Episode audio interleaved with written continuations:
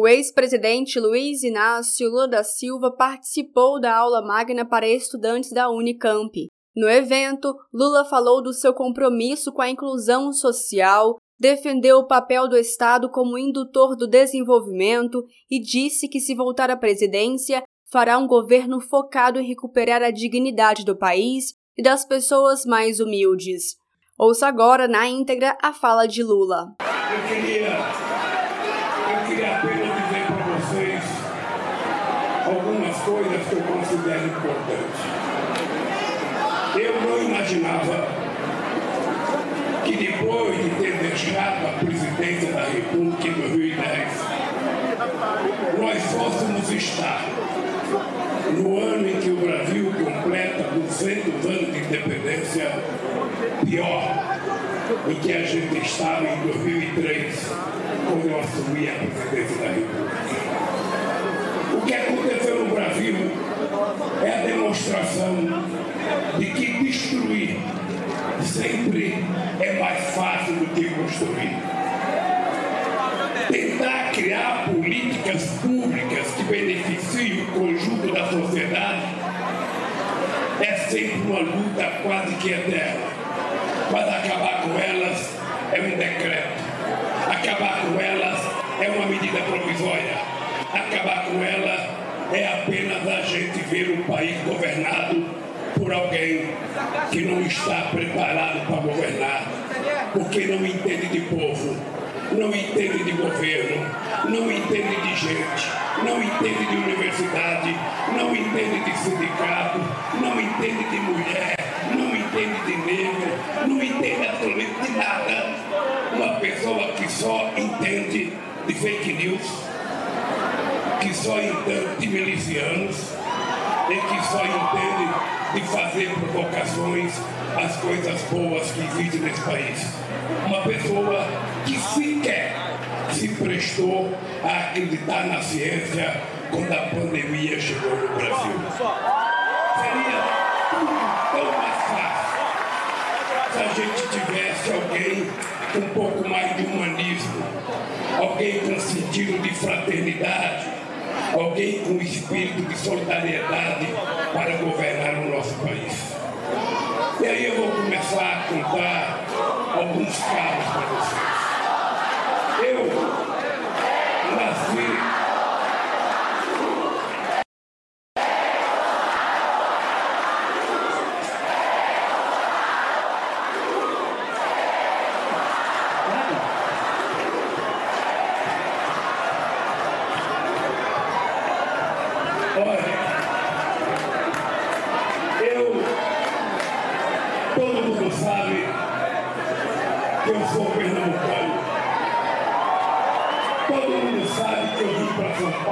sete anos de idade, com uma mãe com oito filhos. E desses oito filhos, eu fui o primeiro a ter um diploma primário. Eu fui o primeiro a ter um diploma profissional. Por conta desse diploma profissional, eu fui o primeiro da minha família a ganhar mais que o salário mínimo. Eu fui o primeiro a trabalhar numa fábrica grande. Eu fui o primeiro a comprar uma casa. Eu fui o primeiro a comprar uma televisão. Eu fui o primeiro a comprar uma geladeira. Eu fui o primeiro a entrar no sindicato e aprender um pouco de política. Por conta desse aprendizado, eu, junto com outros companheiros, aprendemos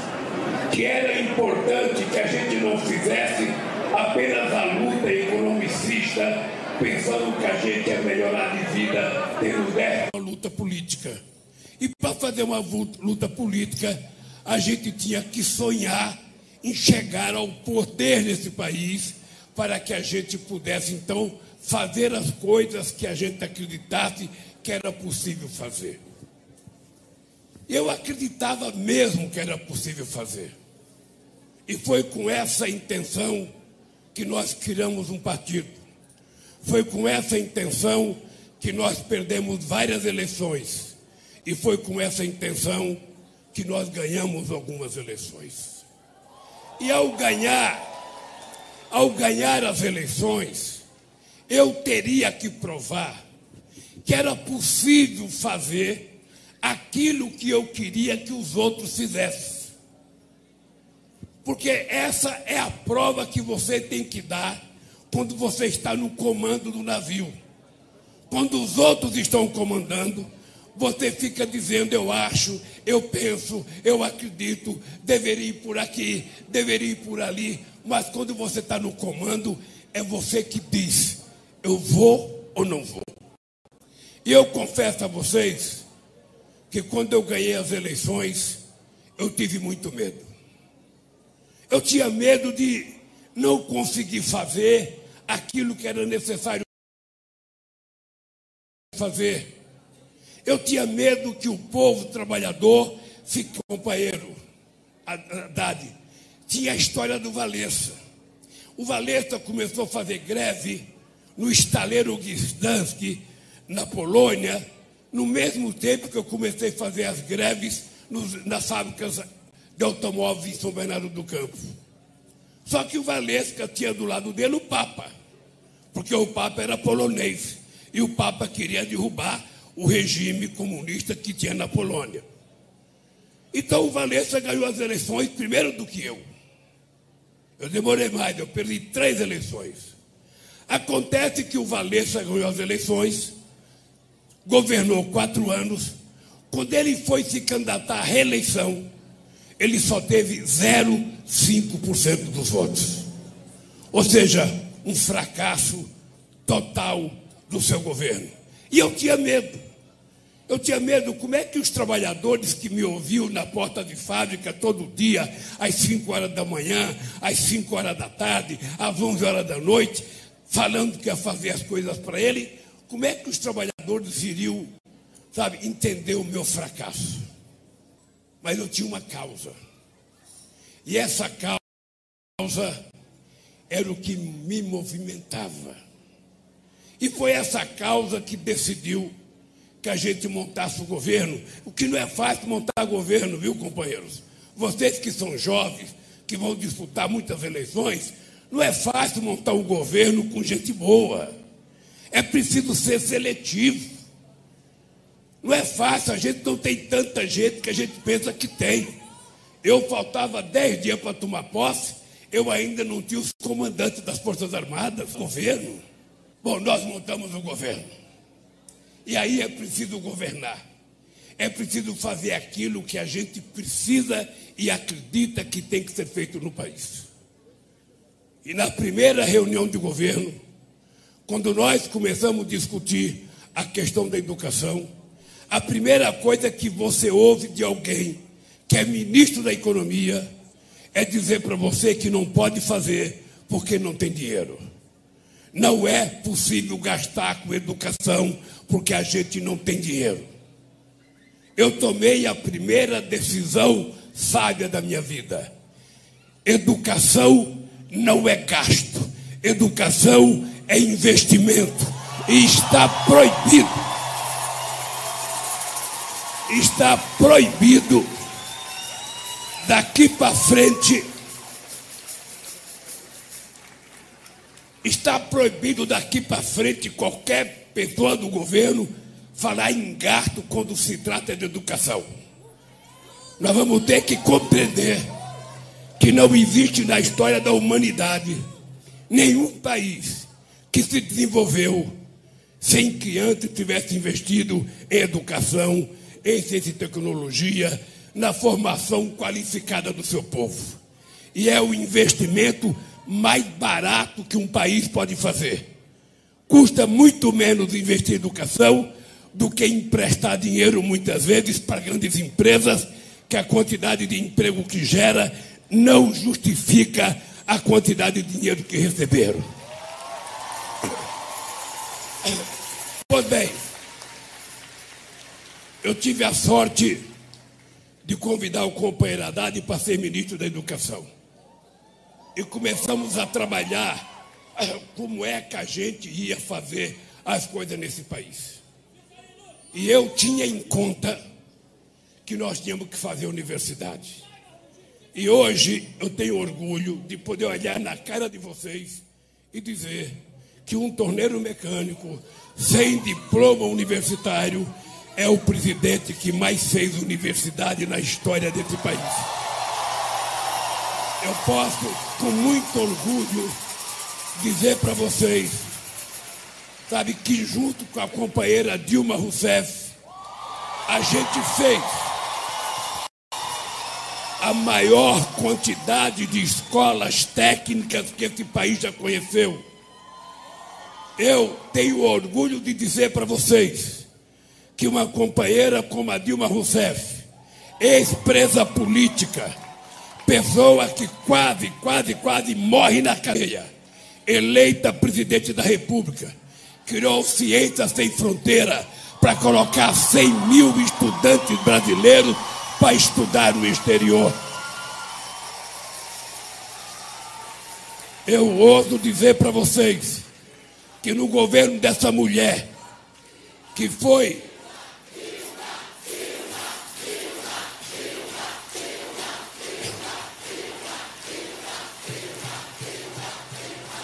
Eu posso dizer para vocês que foi no governo dessa mulher que se criou o Pronatec e se colocou quase 9 milhões de meninas e meninos para estudar uma profissão nesse país. Pois bem, pois bem, o Haddad viajou comigo o Brasil para inaugurar a universidade. E eu dizia para o Haddad, Haddad, fala com o coração, cara, chora um pouco, coloca uma lágrima para fora, porque não tem nada mais fantástico na vida do que eu encontrar uma pessoa. Hoje eu encontrei muita gente lá na vila, na, lá em Sumaré, na Vila Soma, lá naquela ocupação. As meninas falavam assim: Ô presidente, obrigado. Eu sou a primeira da minha família a entrar numa faculdade. Eu sou o primeiro filho a entrar numa faculdade. Olha, é que a gente nunca parou para pensar. A gente nunca parou para pensar por que, que o Brasil por que, que o Brasil foi o último país a acabar com a escravidão? A gente nunca parou para pensar porque o nosso país foi o último da América do Sul a fazer a independência. A gente nunca parou para pensar porque o Brasil foi o único país a que a mulher conquistasse o direito de voto e conquistou na justiça na cidade de Mossoró em 1934. A gente nunca parou para pensar por que, que esse país foi o último país da América do Sul a ter uma universidade?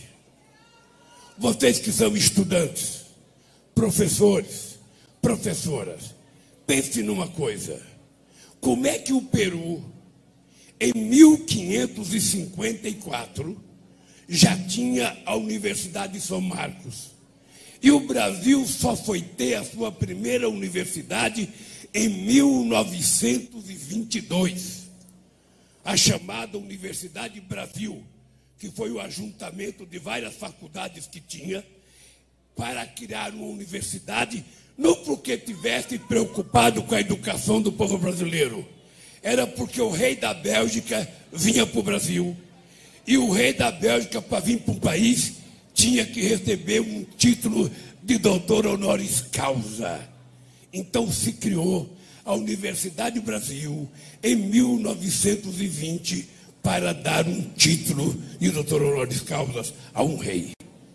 Vocês já se perguntaram por que nós criamos a universidade 420 anos depois que os outros países fizeram? A Argentina já estava fazendo a reforma universitária quando nós fizemos a primeira. A única conclusão que eu chego é que quem governava o país não queria que o povo tivesse acesso à educação. Não queria acabar com a imagem de um país que durante 350 anos era um país escravista, que não queria que o povo tivesse acesso à educação que não queria que o povo aprendesse, porque os filhos dos ricos iam para a Europa e os filhos dos pobres ficavam amassando barro aqui nesse país ou cortando cana para enriquecer o dono dos engenhos. Isso justifica o atraso a que esse país foi submetido? Se a gente pegar a quantidade de estudantes nossos, proporcional à população, a gente tem muito menos estudantes na universidade que a Argentina. A gente tem muito menos estudantes na universidade que o Chile. E isso não tem explicação a não ser a ignorância da elite dirigente desse país ou da elite econômica desse país. É por isso, é por isso que eu tomei a decisão de fazer investimento em educação. É por isso que nós quintuplicamos o orçamento da educação. É por isso que a gente passou a não olhar quanto custava fazer universidade. É por isso que nós fizemos 19 novas e 173 campos avançados por esse país afora, levando faculdade para o interior desse país. Se eu falar, vocês não acreditam. O ABC inteiro não tinha faculdade federal. Osasco não tinha. Nós criamos Garulho, criamos Osasco, criamos São Bernardo, criamos Santander, faculdade de medicina em Santos, em Sorocaba, em Diadema, não tinha. Eu não sei porquê. Algumas pessoas me disseram, Haddad, eu não sei se é verdade, que quando São Paulo perdeu a, a Revolução de 32, que eu não acho que foi revolução, eu acho que foi um golpe que os paulistas tentaram dar no governo federal quando eles perderam a guerra, eles resolveram ganhar a elite. E resolveram criar a USP para formar da USP um centro de excelência para que a USP fizesse a inteligência nesse país. E aí perdeu-se o interesse de fazer a Universidade Federal. Perdeu-se o interesse. O Juscelino foi um presidente que fez acho que 10. A maioria delas, a maioria delas em Minas Gerais. Olha, e o Brasil passou a viver uma contradição enorme. As pessoas mais humildes da periferia não podiam passar no vestibular, porque estudavam em escolas públicas, às vezes muito deficitária, os professores ganhando pouco, às vezes as pessoas não tinham ensino qualificado para disputar com o filho de uma classe que podia estudar em escolas, sabe, no ensino, no ensino médio, que custava mais caro do que a universidade. Aí era engraçado o Brasil. O pobre estudava em escola pública até o segundo grau. O rico estudava em escola particular. Quando ia para a universidade, o pobre não podia ir para a Universidade Federal. Era o rico que ia e o pobre tinha que tentar pagar uma universidade particular. Era preciso acabar com essa contradição. Era preciso criar as condições para que as pessoas, independente do berço que tinham nascido, tivessem a mesma oportunidade de disputar uma vaga no ensino superior nesse país. Por que, que o Torinho pode ser médico e o filho da pregada dele não pode ser? Nós não queremos, nós não queremos tirar o lugar de ninguém. O que nós queremos é apenas igualdade de oportunidade. Nós queremos é que o filho do pobre possa fazer o vestibular junto com o filho do rico, com a mesma qualidade de ensino, para a gente ver quem é que está mais qualificado. É isso que nós queremos. E isso só quem pode garantir é o Estado. Mas esse país também teve ministro da educação que dizia que a solução da educação era privatizar a educação. Era o mercado que iria resolver o problema da educação. Vocês acho que já leram isso. Eu não vou dizer o nome porque vocês acho que sabem quem falava assim. E o mercado não vai resolver o problema da sociedade. O, mercado pode resolver o problema das excelências daqueles que podem pagar, daqueles que podem ir para Harvard, daqueles que podem ir para as universidades melhores em cada país. Mas aquele que tem que estudar no Brasil, se o Estado não cuidar, se o Estado não cuidar. Por isso é que foi criado o ProUni. Eu vivia, eu vivia aporrinhando a vida desse cara. Eu vivia aporrinhando, eu queria criar um programa de governo que pudesse colocar as pessoas mais humildes na universidade. Eu cheguei a pensar em utilizar o fundo de garantia por tempo de serviço. Eu cheguei a pensar em utilizar o fundo que tivesse. Aí o Haddad vem e me apresenta uma proposta que eu não sei se foi da Ana Estela ou foi dele, a Ana Estela está aqui. Ou seja, você trocar muitas vezes os impostos que as universidades particulares não pagavam por bolsa de estudo.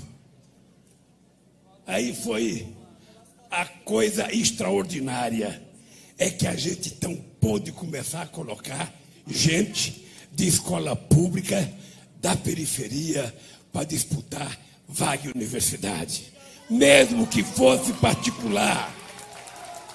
E aí a gente percebeu uma coisa extraordinária. Eu cansei de receber relatório de universidade que falava assim para mim, ô Lula, as pessoas que vieram para cá pelo ProUni tiveram notas mais importantes do que as pessoas que antes eram a rica que estudava aqui. Ou seja, por quê? O que que as pessoas precisavam? O que que as pessoas precisavam? De uma oportunidade. Me dê uma oportunidade, deixa eu tentar. E quando a gente deu a oportunidade, as pessoas deram um salto de qualidade. Depois veio a história do FIES. O FIES já existia antes de nós. Acontece que o FIES era financiado pela Caixa Econômica Federal e precisava de avalista para você fazer empréstimo. Porque, cara, estudante, nem pai quer ser avalista. Nem pai para falar, porra, esse moleque é safado, ele não vai pagar isso e vai sobrar na minha conta. O que que faz? Não tem. Os caras iam na Caixa Econômica pegar um dinheiro para estudar, a Caixa falava avalista. E avalista é duro, Torinho. Na fábrica, quando a gente vai alugar uma casa, a gente chega para um companheiro e fala o seguinte: Ô companheiro, você tem casa própria, você não quer ser meu avalista? Aí o cara nunca diz não, o cara fala: Ó, oh, deixa eu consultar minha mulher. Aí o cara vai para casa Chega no dia seguinte, ele fala: Ô oh, Lula, não dá para ser avalista porque minha mulher não quer. Na verdade, é a preocupação que eles têm de ser o teu avalista, você não pagar e a justiça obrigar eles a pagar. Então, o que, que nós fizemos? O Estado vai financiar. O Estado empresta dinheiro para tanta gente. O Estado empresta dinheiro para tanto empresário. Alguns pagam, outros não pagam. Ora, vamos emprestar dinheiro para os estudantes. O Petati era presidente da Uni. Vamos emprestar dinheiro para os estudantes. Se um grupo de estudantes não pagar, o prejuízo não vai ser tão grande, mas a gente vai ter essa sociedade formada. E fizemos o FIES. O FIES e o ProUni foram a revolução que permitiram que a gente saísse de 3 mil, de 3 milhões e meio, de 3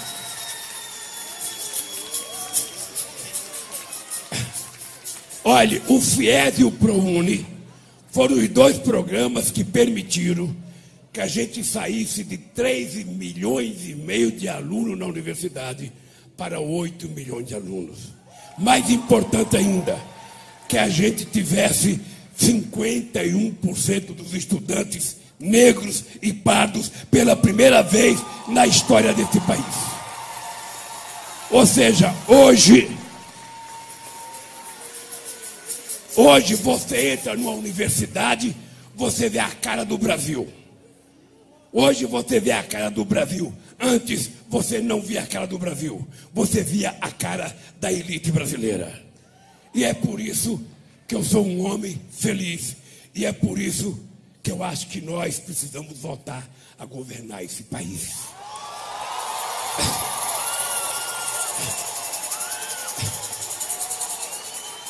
A segunda coisa, uma. Deixa eu perguntar. uma, uma aula quase magna tem tempo de duração? Olha, porque eu fiquei dois anos da pandemia sem usar microfone. E como eu estou usando agora, apesar de estar rouco, eu estou disposto a falar mais coisa para vocês. Bem, além dessa questão da educação, eu queria contar um outro episódio para vocês. Aí, o SISU foi uma coisa extraordinária, sabe, que nós fizemos, e eu acho que nós temos que recuperar. O investimento em ciência e tecnologia foi uma coisa importante, nós temos que recuperar, porque pelo que eu estou sabendo, o orçamento praticamente zerou.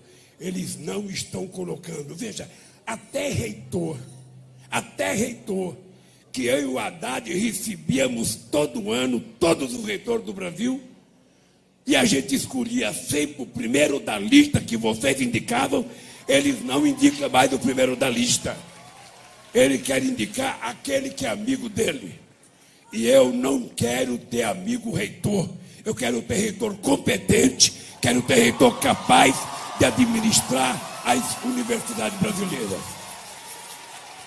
Bem, uma outra coisa que eu queria contar para vocês, uma outra, uma outra coisa que eu queria contar para vocês é que eu fui fazer uma viagem para Davos, dia 25 de janeiro de 2003.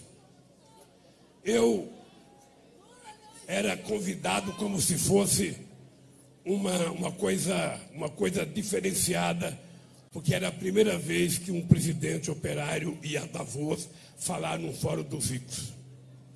E eu estava viajando e conversando com o Celso Amorim. Celso, nós precisamos mudar a geopolítica brasileira. O Brasil não pode ficar apenas dependendo da relação com a União Europeia ou da relação com os Estados Unidos. Nós temos que fortalecer a nossa relação com a América do Sul. Nós temos que estabelecer e fortalecer a nossa relação com o continente africano. Nós temos que estabelecer uma relação mais forte com a China, com a Rússia com a Índia e com países que o Brasil não tinha relação. E por que, que era importante fazer isso? Os americanos queriam implantar no Brasil a ALCA, um acordo de livre comércio na América do Sul. E nós achávamos que esse acordo de livre comércio na América do Sul era uma coisa para matar o comércio com os países pequenos e, e atender apenas os interesses do Brasil e dos Estados Unidos. Então, nós, nós resolvemos não aceitar a implantação da ALCA e fortalecemos o Mercosul. Depois, depois nós criamos a Unasul. E eu quero dizer para vocês que foi o momento mais extraordinário de avanço político e social em toda a América do Sul. Do Chile até a nossa querida Venezuela, que na época era governada pelo presidente Chaves. Nós conseguimos, conseguimos com Evo Morales, conseguimos com Tabaré Vasquez e com Pepe Mujica, conseguimos com Cristina Kirchner e o companheiro Kirchner, conseguimos com outros países criar pela primeira vez um núcleo da América do Sul que pensasse o desenvolvimento da América do Sul, que pensasse o crescimento econômico e que pensasse a criação de um bloco para fazer frente aos outros blocos que existiam. Foi o momento mais rico de política de integração que nós fizemos. Depois da Unasul, nós criamos a CELAC. A CELAC era o único instrumento multilateral que participava Cuba e não participava nem os Estados Unidos, nem o Canadá. Era um país apenas que participava os latino-americanos. Tudo isso acabou. Tudo isso acabou. Depois nós criamos os BRICS. Os BRICS eram Rússia, China, Brasil, Índia e África do Sul. Era um bloco poderoso com mais de metade da população mundial.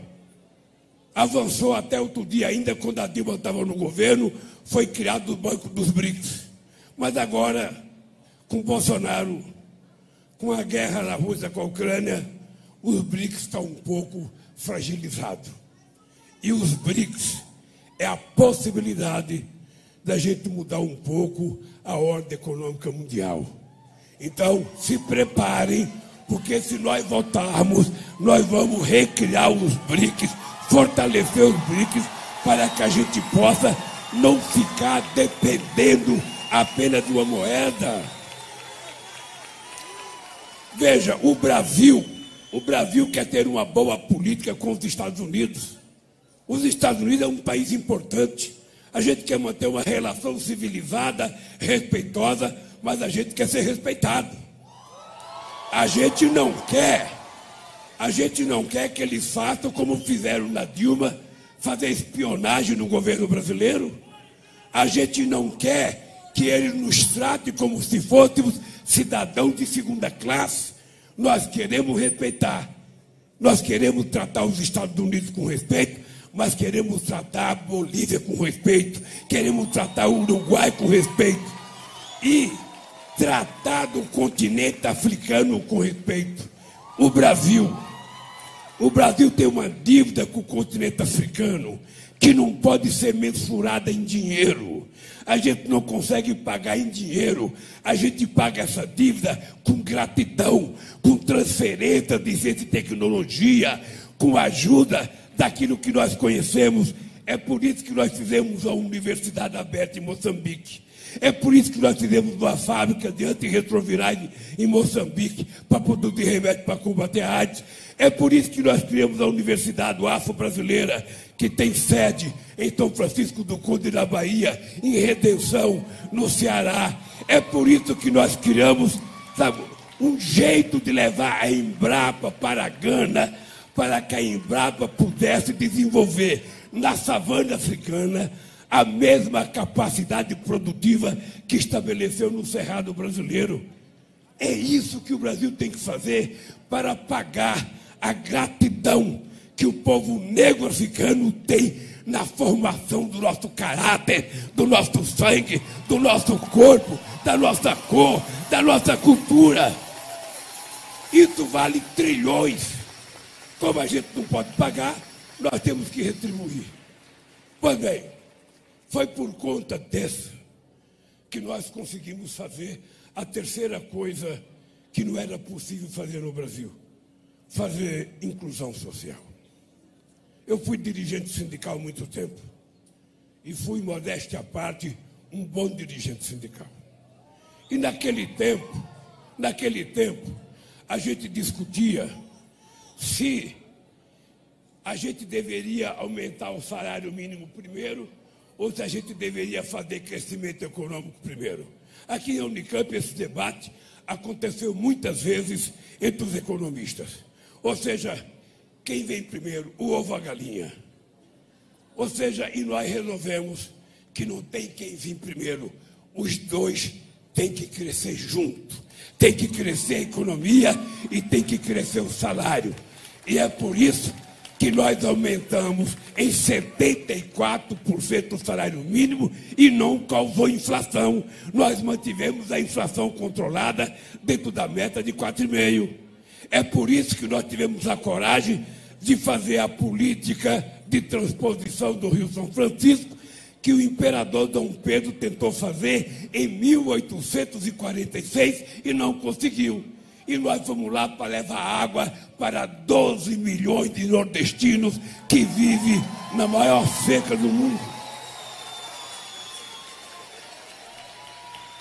Foi por isso, Haddad, que você participou do governo que fez um milhão e quatrocentas mil cisternas nesse país para levar água de beber para pessoas que moram nos lugares mais secos desse país. E quem mora aqui talvez não saiba o que, que é a serventia de uma cisterna. Eu tinha sete anos de idade.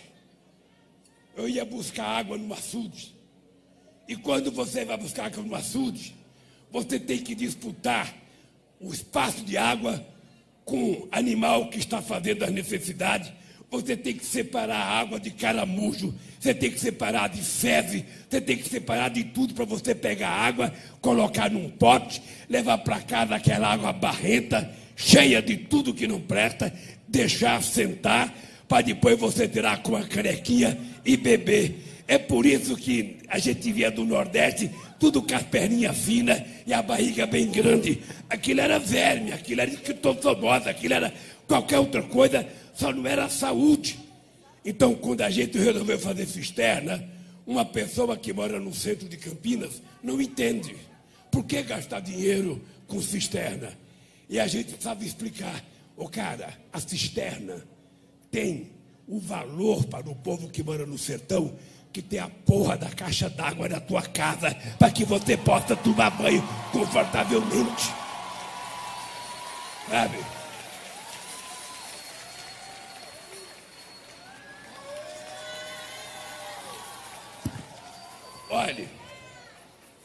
Pela quantidade de crianças que vem aqui, Haddad, se alguém está querendo eleger alguém do futuro, está aqui alguém do futuro, porque as crianças estão percebendo, estão percebendo que as coisas vão mudar nesse país. Outra coisa que vocês têm que ter importância. Eles querem privatizar a Eletrobras. Eles conseguem falar na televisão, não. Se a gente privatizar e a gente vender a Eletrobras, vai ter muitas empresas, vai ter concorrência e o preço vai ter mais barato. E logo nós acreditamos. Eu quero saber se eles privatizarem a Eletrobras, quem é que vai fazer um programa Luz para Todos? O programa Luz para Todos custou 20 bilhões de reais para a gente levar energia elétrica nos cafundó do Juda, para a gente levar energia elétrica em lugares que as pessoas nunca tinham visto um bico de luz. As pessoas viviam na base do candeeiro, às vezes com uma lata de refrigerante cheia de querosene com pavio, soltando uma fumaça poluída para desgata e as crianças fazendo lição sentadas no chão num caixote. Eram 15 milhões de pessoas que viviam assim. E nós resolvemos fazer o programa Luz para Todos. Muitas críticas. E nós fizemos o maior programa de energia gratuita que esse país conheceu. Eu, eu lembro, eu lembro de uma cena na Bahia em que eu cheguei numa casa, tinha três mulheres com seus filhos, três mulheres, todas tinham se separado do marido ou sido abandonada. Tinha seis crianças naquela casa e todos fazendo lição em cima de caixote. Quando eu cheguei lá, peguei a mão da mulher, levei na tomada e apertei o botão que chegou à luz da casa dela, é, era como se eu tivesse tirado ela do século XV para o século XXI. Ou seja, as pessoas se assustavam de tanta claridade. Aí vem a luz elétrica, os ignorantes falam: é, esse Lula está gastando dinheiro com pobre, está levando energia elétrica por causa de pobre. Eu vou dizer para vocês do que aconteceu com a classe média. Quando a energia elétrica chega na casa de alguém, 89% compra geladeira, 89% compra televisão, 50% compra liquidificador, compra bomba para tirar água do poço, ou seja, imediatamente a economia do Estado começa a girar. E é esse o papel do Estado. O Estado, muitas vezes, ele tem que começar a fazer as coisas para incentivar os outros vir atrás, porque senão ninguém acredita. Mas aqui no Brasil eles criaram a ideia que o Estado tem que ser fraco, o Estado não pode ser forte, tem que acabar com o ministério. Eles podem saber que eu vou votar e vou criar o Ministério da Igualdade Racial, o Ministério dos Direitos Humanos. Eles têm que saber. E agora, e agora já tem mais um ministério.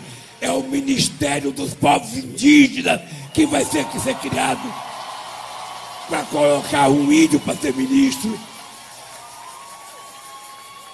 Eles têm que saber que a gente vai governar esse país diferentemente deles. não vai ter, não vai ter esse negócio de teto de gasto. Quando assumiu o compromisso de teto de gasto, nós queremos saber qual é o compromisso para acabar com a fome nesse país, qual é o compromisso para acabar com o desemprego nesse país. Ah, mas é preciso, é preciso economizar para quê? Para pagar juros. E a dívida maior que a gente tem nesse país é a dívida histórica com o povo pobre é a dívida histórica com as pessoas que estão abandonadas, é com os indígenas, é com os quilombolas. E temos que dizer para eles: não vai ter garimpo em terra indígena. Não é por isso. Não vai arrebentar cerca para gado passar, porque nós não precisamos derrubar nenhuma árvore para preservar a Amazônia.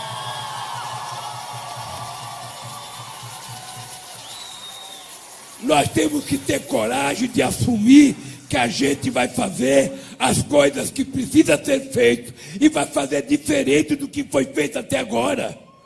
É a única razão pela qual eu sou candidato. É fazer mais e fazer melhor do que nós fizemos na primeira vez. Então, companheiros e companheiras, eu, na verdade, na verdade, as pessoas falam assim para mim, nossa, mas o Lula está bravo. Ah, será que o Lula ficou preso? Ele saiu nervoso? Ele saiu vingativo? Será que ele. As pessoas não sabem que um homem que tem 76 anos de idade, um homem filho da dona Lindu, que veio comer pão pela primeira vez aos sete anos de idade, não está nervoso porque ficou preso 580 dias.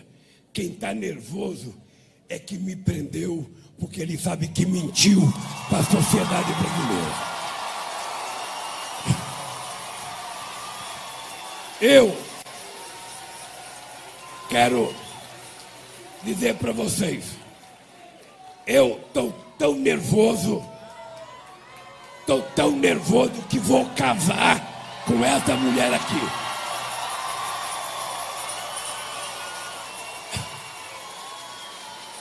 Ah, então, deixa eu terminar dizendo para vocês. Um cara que tem 77, 76 anos de idade, um cara que está apaixonado, você acha que tem tempo de estar tá nervoso? Gente, esse país, esse país está precisando de amor. Esse país está precisando de carinho. Esse país precisa de um presidente capaz de distribuir livros didáticos de grata e não arma. Esse país precisa de um presidente que distribua oportunidade que a gente possa financiar o pequeno e médio empreendedor brasileiro, o pequeno e médio empresário, que o BNDES sirva para financiar pequenas e médias empresas e não grandes empresas multinacionais, que a gente possa ajudar a pequena e média agricultura brasileira, porque eles produzem 70% da alimento que a gente come. E vou dizer para vocês, e vou dizer para vocês uma coisa. Vou dizer para vocês uma coisa. Tudo bem? Olha, oh, gente, eu vou dizer uma coisa para vocês. Eu acho que a coisa é tão importante que a gente está tão abençoado. Vocês acreditam em Deus. Vocês acreditam em Deus. Imagina que pela primeira vez a gente vai ganhar junto o Brasil e São Paulo. Imagina o que que é.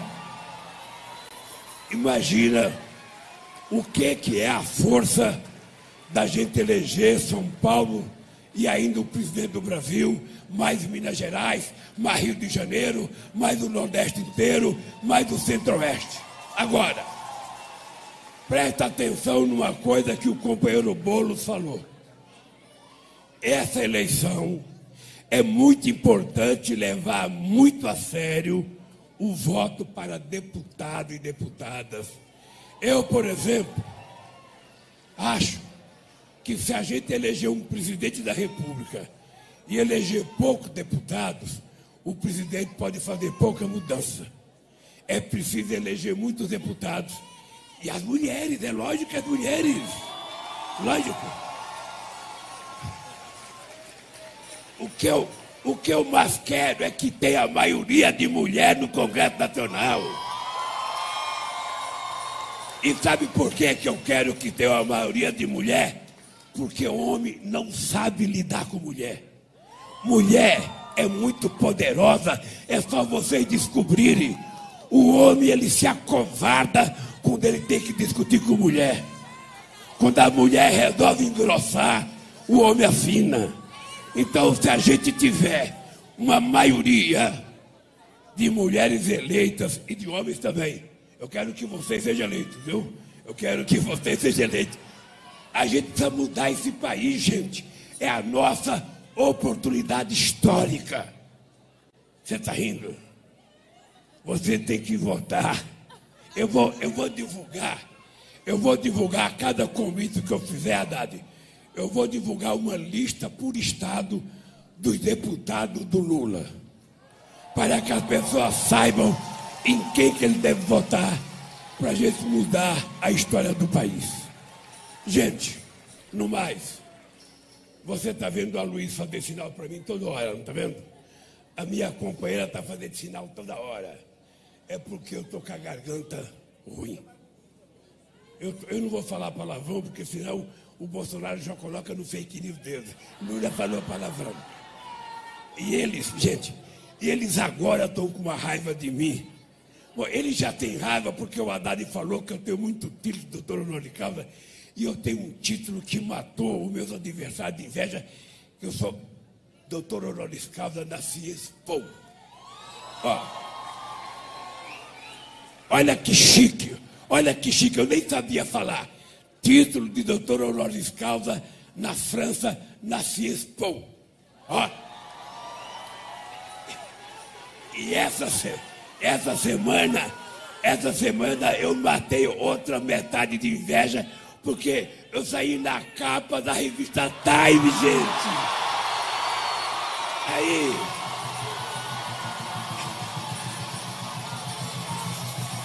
Agora, presta atenção.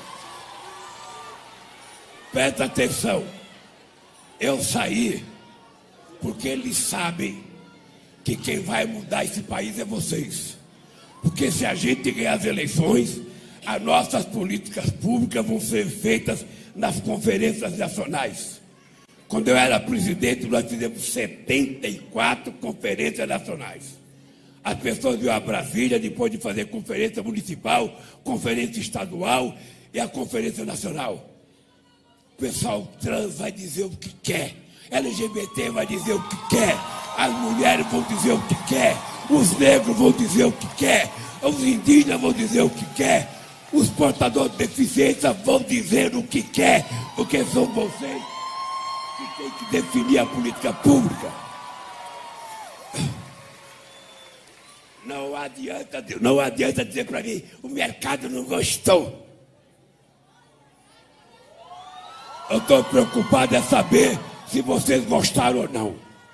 O mercado é o seguinte, o mercado nós vamos, nós vamos tratar depois. Eu estou preocupado é saber. Eu tenho um compromisso. Eu tenho um compromisso de fé. Eu tenho uma profissão de fé. Eu quero resolver o problema do desemprego nesse país. Eu quero resolver o problema da fome nesse país. Eu quero resolver o problema, sabe, dessas pessoas que estão trabalhando em trabalho intermitente. Quando vocês se formam aqui e saem com o diploma de vocês, é preciso saber se vocês vão ter emprego garantido. E nós vamos dizer, ah, meu amor, você está falando dos artistas aí? Eu vou dizer uma coisa para vocês. Nós vamos transformar a cultura brasileira numa fonte de riqueza para esse país, investindo em cultura. Porque somente através da cultura e da educação é que a gente vai fazer a grande revolução que esse país precisa para que o seu povo mais humilde possa viver dignamente e ser tratado com respeito. No mais, companheiros e companheiras, eu já dei minha aula, não tão magna, mas eu já dei a minha aula para vocês. Eu quero pedir desculpa, quero agradecer porque vocês estavam aqui desde a meio-dia. Aquela primeira criança que veio me beijar, ela falou: Ô tio, eu estou aqui desde as 11 horas. Porra, então é muita perversidade. Uma criança está aqui desde as 11 horas e esse velho chegar aqui às 8 horas da noite. Desculpem, desculpem, porque eu, eu não cheguei tarde aqui porque eu queria. Eu cheguei tarde porque os outros compromissos atrasaram. Mas, gente, do fundo do coração, vocês não sabem o que vocês podem fazer por esse país. Eu tenho uma causa, e a minha causa é recuperar a dignidade desse país. Ô oh, cara, eu quero que você se forme, eu quero que você trabalhe, eu quero que você crie uma família e possa viver em paz com a sua família. É isso que eu quero. Vocês indígenas não devem nada a ninguém. Nós é que devemos a vocês, porque nós é que chegamos aonde vocês já estavam.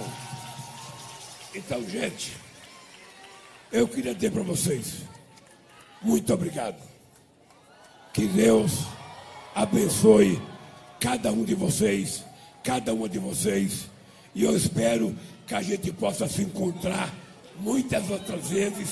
E eu já casado, mais apaixonado ainda, governando esse país para fazer mais e melhor. Um beijo no coração de todos vocês e de todos vocês. Um beijo.